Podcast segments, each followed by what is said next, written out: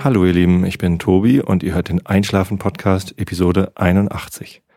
So today I'll do a story in English and after that I'll read something in German for my German listeners.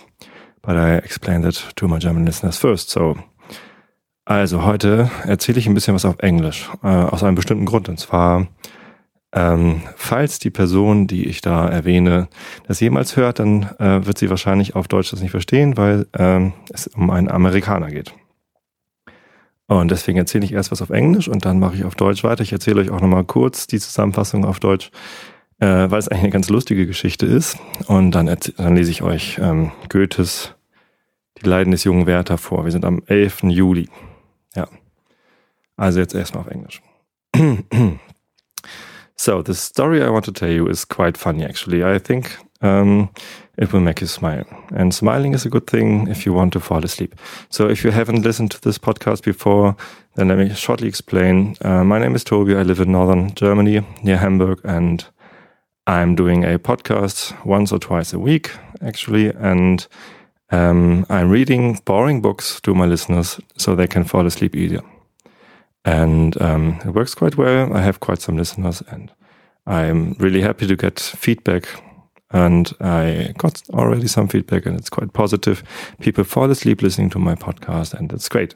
So if you like to listen to it, um, there are some episodes in English, and um, you can download that, download that from my website on einschlafen-podcast.de. That is E I N S C H L A F E N podcast.de. Yeah, so the story I want to tell is about something that happened um, 15 years ago, um, almost, I don't know actually, but that was um, on a Primus concert. Primus is a very cool band from the USA um, with a, someone I really admire, that's Les Claypool he plays bass guitar and he sings in this band. And he's a bass guitar player um, who is first extraordinarily good, but second, uh, very special. So he doesn't just play the uh, bass guitar like everyone else. Uh, he has a very own style, and uh, I think that no one even dares to copy that style because it's really, really, um, yeah, special and really good. So. Um, I'm a big fan of that band, and I went to a concert in Hamburg in um, I think it was Markthalle, and um, there, yes, to explain why I tell the story, I need to tell you one short episode of um, last week when I uh, went to the train station with my bike and I was cycling and I was dreaming maybe a little bit, and a car drove by and someone was shouting really loud uh, out of the window. And I, I, was shocked and I was a bit afraid that something horrible happened. But then I realized oh they're just punks. They're rockers and it's okay. They are having fun. And um, yes first I was a bit angry. Why do they shock me? But then I thought yes I was like that uh, some years ago too. I was a rocker and um, I thought that uh, my world of fun would fit to other people's worlds of uh, fun and excitement as well. And um, this is not always the case. And that's what I learned 15 years ago at the Primus concert. Um, it's a bit. I'm actually I'm a bit ashamed to tell that story because it's so stupid.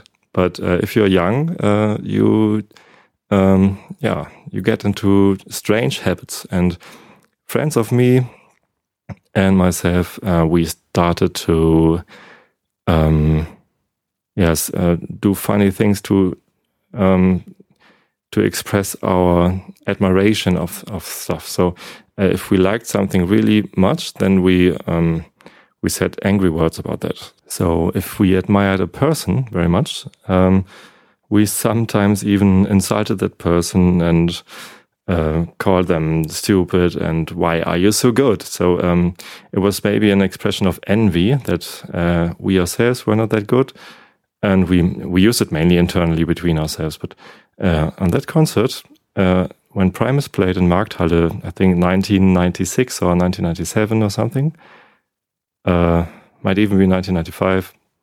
I don't know. Um, the band entered the stage and started playing, and I was standing in the front row, raising my middle finger to Les Claypool and smiling to him. And he was really um, surprised, and uh, I don't know. I think he was uh, angry as well because in the third uh, third song, he uh, said something like, "Well, in the U.S., if you raise your middle finger like that, it means you have a really small dick." and then I understood. Uh, yes, maybe he doesn't understand that it's an, a sign of admiration for him. And uh, yes, if you think about it, um, how could he ever understand that? So I stopped showing my middle finger and um, instead just bow to him and say sorry or um, yes, try to explain. And he was just even more disturbed, and so was the drummer and the guitar player. All three marvelous musicians, and I think, yes, maybe a bit um, confused about how I behaved on the concert.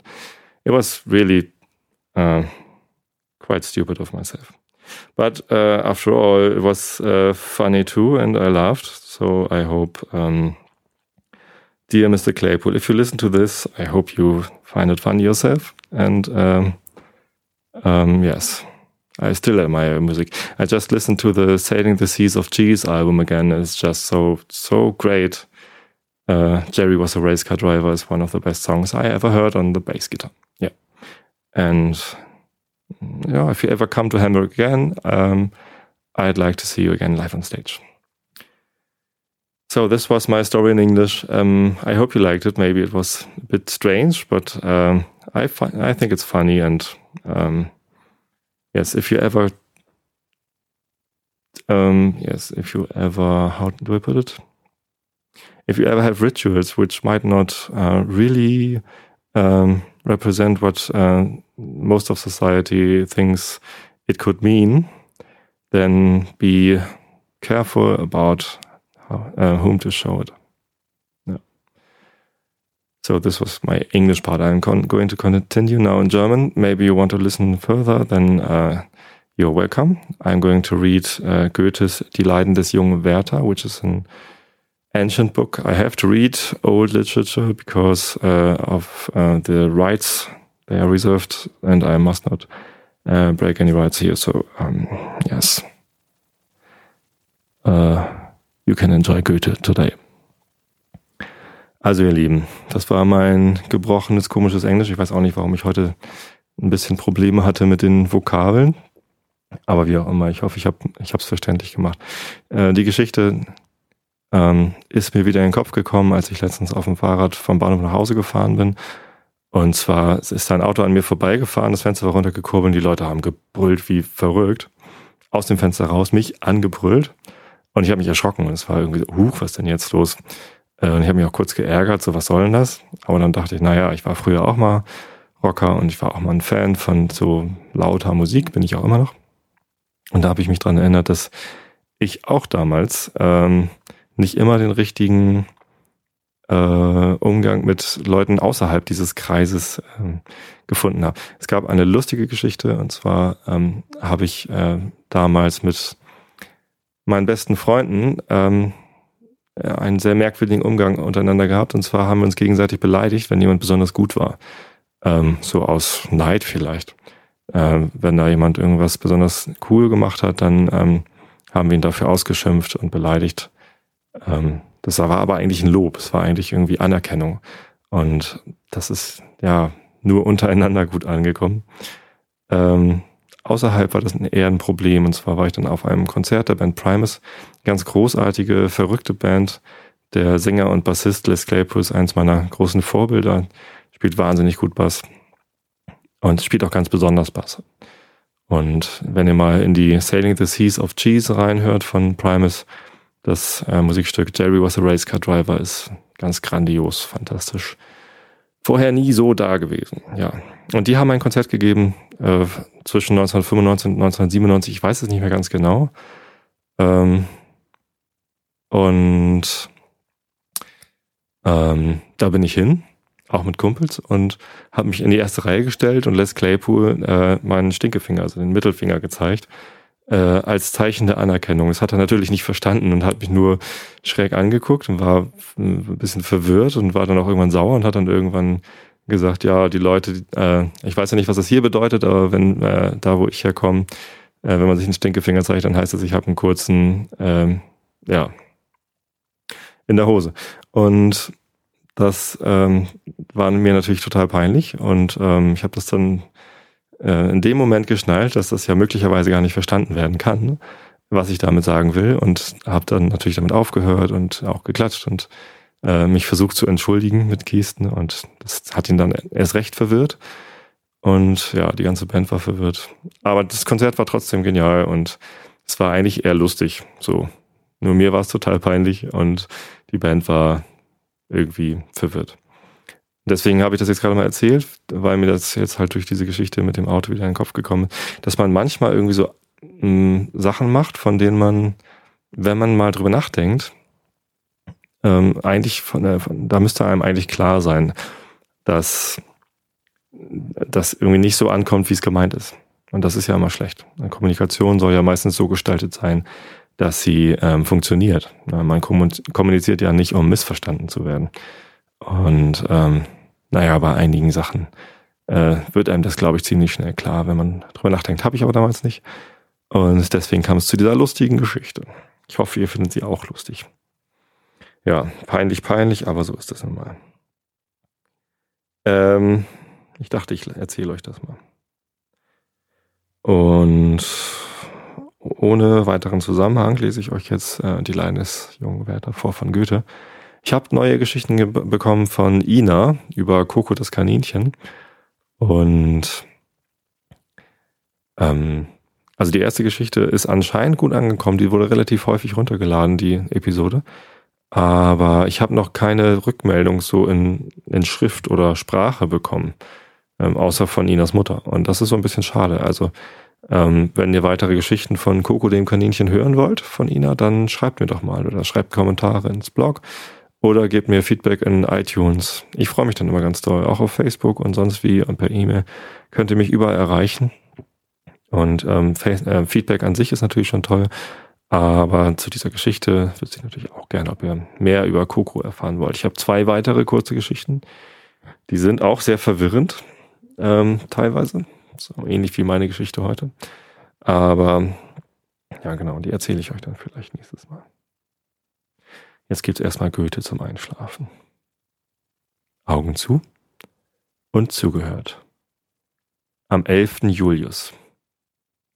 Frau M. ist sehr schlecht. Ich bete für ihr Leben, weil ich mit Lotten dulde.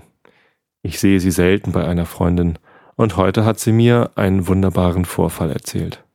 Der alte M ist ein geiziger, ranziger Filz, der seine Frau im Leben was Rechtes geplagt und eingeschränkt hat. Doch hat sich die Frau immer durchzuhelfen gewusst.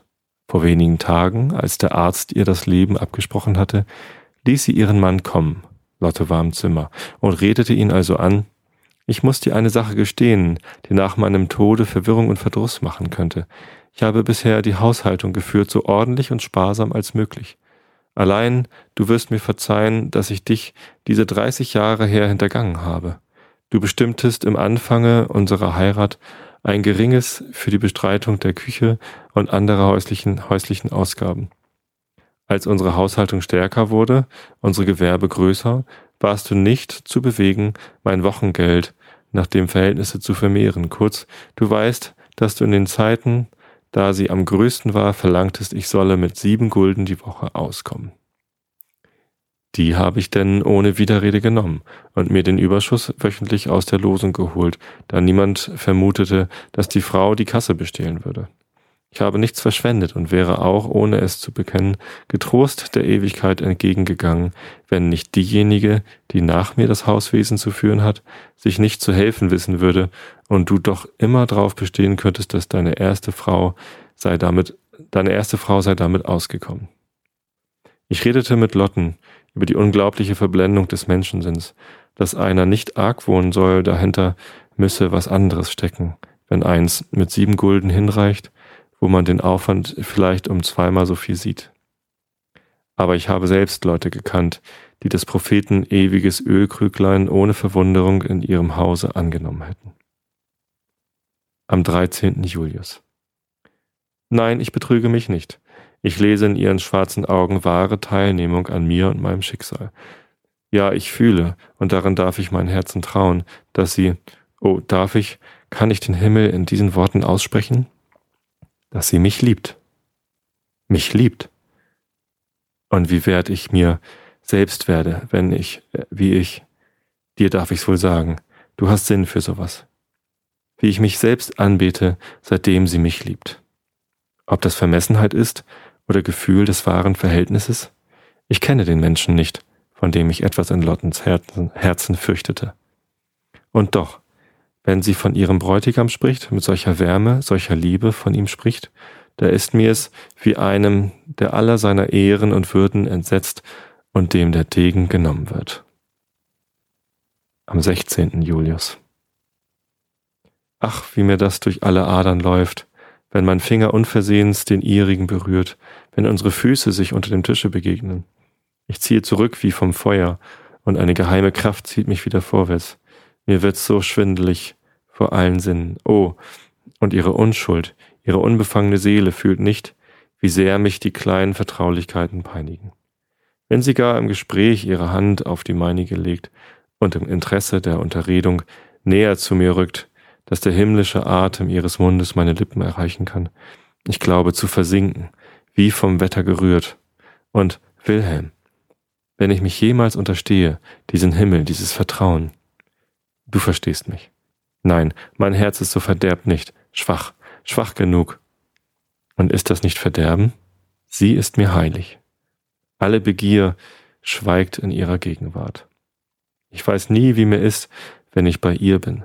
Es ist, als wenn die Seele sich mir in allen Nerven umkehrte. Sie hat eine Melodie, die sie auf dem Klaviere spielet, mit der Kraft eines Engels, so simpel und so geistvoll. Es ist ihr Leiblied, und mich stellt es all, von aller Pein, Verwirrung und Grillen her. Was, was, wie, was?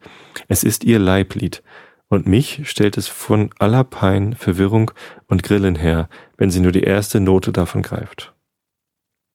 Aha. Kein Wort von der Zauberkraft der alten Musik ist mir unwahrscheinlich.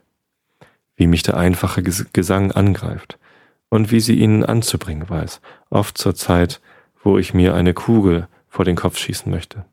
Die Irrung und Finsternis meiner Seele zerstreut sich und ich atme wieder freier. Am 18. Julius. Wilhelm, was ist unserem Herzen die Welt ohne Liebe? Was eine Zauberlaterne ist ohne Licht? Kaum bringst du das Lämpchen hinein, so scheinen dir die buntesten Bilder an deine weiße Wand. Und wenn's nichts wäre als das, als vorübergehende Phantome, so macht's doch immer unser Glück, wenn wir wie frische Jungen davor stehen und uns über die Wundererscheinungen entzücken. Heute konnte ich nicht zu Lotten. Eine unvermeidliche Gesellschaft hielt mich ab. Was war zu tun? Ich schickte meinen Diener hinaus nur um einen Menschen um mich zu haben, der ihr heute nahe gekommen wäre. Mit welcher Ungeduld ich ihn erwartete, mit welcher Freude ich ihn wiedersah. Ich hätte ihn gern beim Kopfe genommen und geküsst, wenn ich mich nicht geschämt hätte. Man erzählt von den bononischen Steine, dass er, wenn man ihn in die Sonne legt, ihre Strahlen anzieht und eine Weile bei Nacht leuchtet. So war mir es bei den Burschen.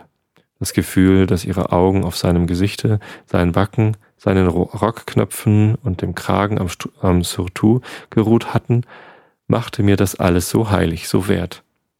Ich hätte in dem Augenblick den Jungen nicht um tausend Taler gegeben. Er war mir so wohl, es war mir so wohl in seiner Gegenwart. Bewahre dich Gott, dass du darüber lachst, Wilhelm. Sind das Phantome, wenn es uns wohl ist? So. Das soll für heute reichen. Ich wünsche euch allen eine gute Nacht. Schlaft recht schön. Und ja, ich guck mal, ob ich jetzt am Mittwoch wieder eine Episode für Donnerstag aufnehme. Tut mir leid, dass die letzte übrigens ausgefallen ist. Irgendwie war ich am Mittwochabend bei meiner Schwiegermutter auf dem Geburtstag und da sind wir ganz spät zurückgekommen. Es war einfach zu spät, um noch was aufzunehmen. Insofern, ähm, ja, vielleicht muss ich auch mal drüber nachdenken, den Podcast nur noch einmal die Woche zu produzieren. Könnt ihr auch mal zu sagen, was ihr dazu denkt. In diesem Sinne wünsche ich euch eine gute Nacht und bis zum nächsten Mal.